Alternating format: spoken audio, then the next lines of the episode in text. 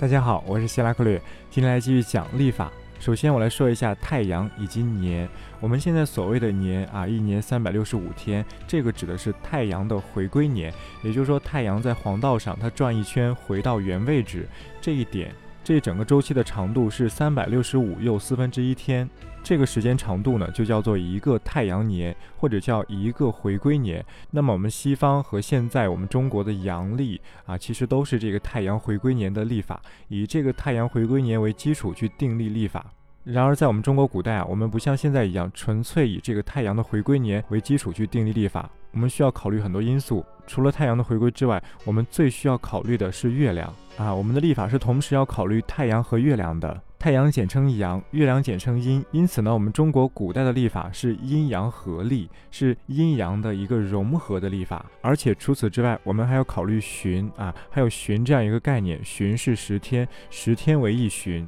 所以呢，把这些统合起来，形成了我们现在的阴阳合历，也就是农历。今天先给大家说一下月亮的部分，就像我们以太阳的周期定立一年啊，定立一个很长的时间段一样，我们同样以月亮的周期去定立一个时间段。但是对于月亮呢，它和太阳不太一样，因为月亮是我们地球的一颗卫星，它是夹在地球和太阳之间的一颗天体，所以月亮的运动周期有两种，第一种是月亮纯粹的它自身在天文上的位置的变化，第二种是月亮相对于太阳它在天空中的位置的变化。啊，前一种它纯粹是月亮在变化，也就是说月亮相对于天空中的某一个定点它的变化。它从这点出发要过多久才能再回到这一点？这个呢叫做恒星月，像我以前讲的恒星年、恒星黄道一样。当时我说太阳从一颗星从一个定点出发，它经过很长时间再回到这颗星，再回到这个定点，那么这个周期呢就叫做恒星年。而现在我们说的是月亮，月亮从一颗星一个定点出发，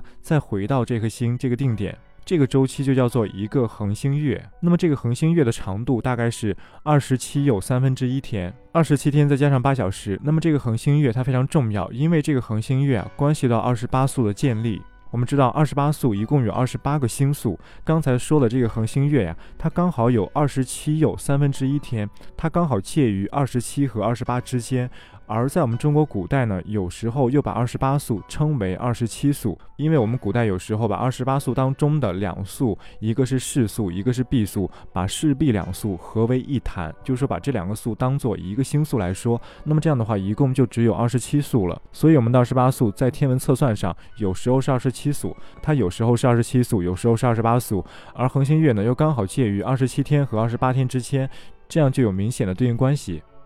因此，现在的学术圈一般都认为二十八宿的产生和恒星月有直接关系。好，这是月亮的第一个周期。那么月亮呢，还有第二个周期，叫做朔望月。所谓朔望，就是我们常说的月亮的阴晴圆缺。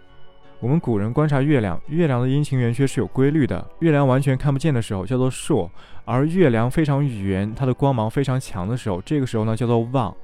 月亮总是先朔再望，再朔再望，再朔再望，哎，这样一直循环下去。那么现在我们早就知道，月亮之所以会有朔望，是因为相对于地球，月亮和太阳它们的运动导致它们合相或者对冲，影响了月亮去反射太阳光。所以这个朔望的实质啊，就是在地球上观察月亮相对于太阳的运动，这个就是朔望。刚才说的恒星月是指月亮相对于这颗恒星它的运动，它转一圈；而现在我们说的这个朔望月，它是指月亮相对于太阳它的运动啊，它转一圈。那么这两种计算就不一样了，它们的时间也会有差别，因为月亮在黄道上运行的同时，太阳也在黄道上运行。就像龟兔赛跑一样，假设龟和兔都在一个圆圈上赛跑，这个兔子呢就是月亮，这个龟呢就是太阳。因为在黄道上，月亮运行的速度比太阳要快很多，大概是十三倍。虽然月亮兔子快很多，但是人家龟也在运动啊，它不是说一成不变的，它不是就只在一个点上等着了，它也在往前一点点的往前跑。那么如果兔子要领先这个龟一圈的话，它肯定不止要跑一圈，它肯定要跑比一圈还要多，它多出来的那部分距离啊，就是太阳要跑的距离。所以这个朔望月比恒星月要长一些。这个朔望月它的长度是二十九又二分之一天啊，二十九点五天，比二十九天多半天。意思就是说，在二十九点五天这个时间周期之中，月亮会发生一整个朔望或者阴晴圆缺的过程。那这个周期之后，月亮会开始新的轮回，再过一个周期，再开始新的轮回，这样循环往复下去。这个朔望月呢，是我们中国古代定历历法的另一个基础。我们中国古代定历历法，我们中国人口中的月呀，实际上是这个朔望月。又加上我们也要考虑太阳的周期，也要考虑回归年，所以呢，导致我们中国古代的历法是一部朔望月和回归年它们相互协调的混合体。也正是因为我们的历法要调和朔望月与回归年，我们才出现了一个概念，叫做闰啊，至闰闰月啊，闰年啊，这个闰。好，先讲到这儿，我们明天再见。